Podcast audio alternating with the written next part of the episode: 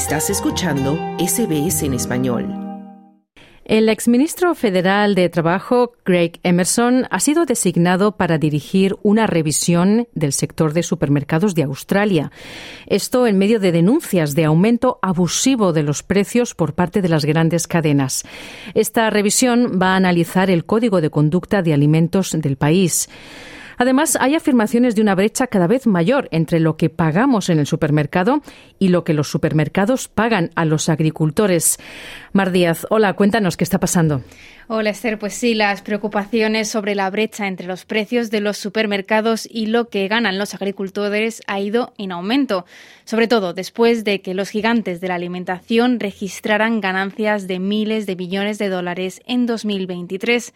El líder de los nacionales, David Littleproud, ha estado pidiendo una revisión independiente sobre los acuerdos de precios entre los agricultores y el sector de los supermercados australianos. Dice que si bien el Senado plantea analizar los precios de los supermercados a partir de febrero, la Comisión Australiana de Competencia y Consumo podría ser aún más efectiva en el análisis de las disparidades de precios.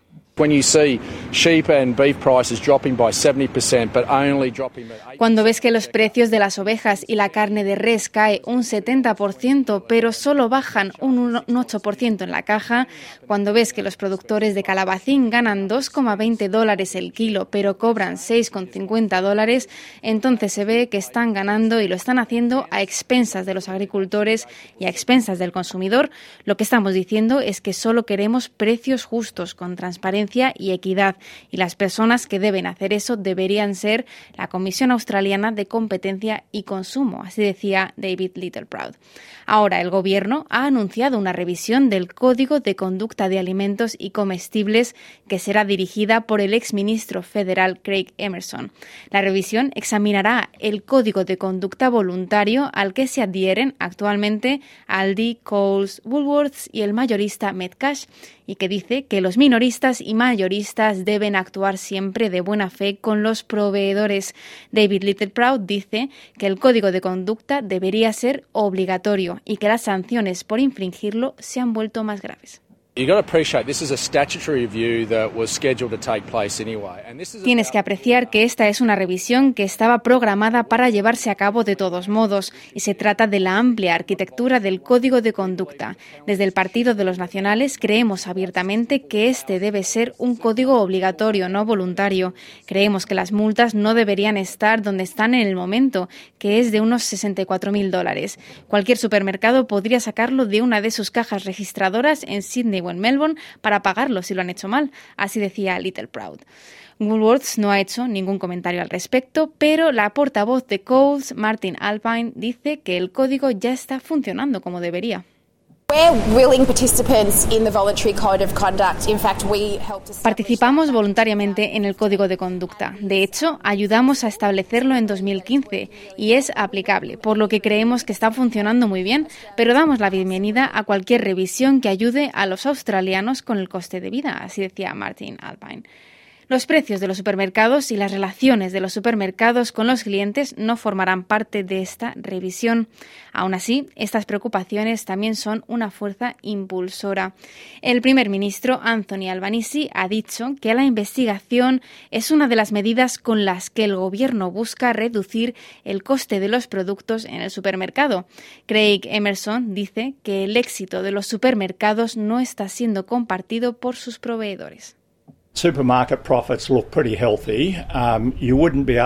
Los precios de los supermercados parecen bastante saludables. No se podría decir a los agricultores que sus ganancias no son tan saludables y si le preguntas a los consumidores, y yo hago muchas de mis propias compras, los precios definitivamente han estado subiendo bruscamente. Así decía Craig Emerson, que añade que la revisión identificará lo que debe abordarse.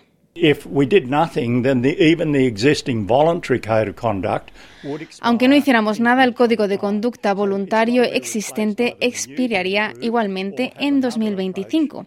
Por lo tanto, tiene que ser reemplazado, renovado o mejorado o tener otro enfoque.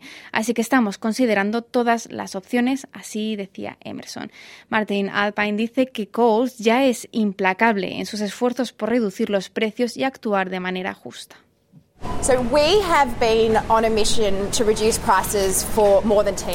Hemos estado en una misión para reducir los precios durante más de 10 años.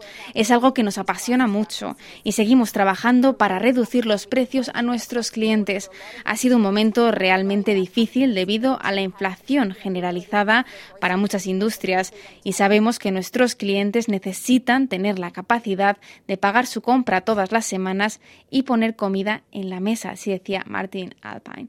Y el presidente de la Federación Nacional de Agricultores, David Hochtinky, dice que espera que esta revisión conduzca a algún cambio positivo.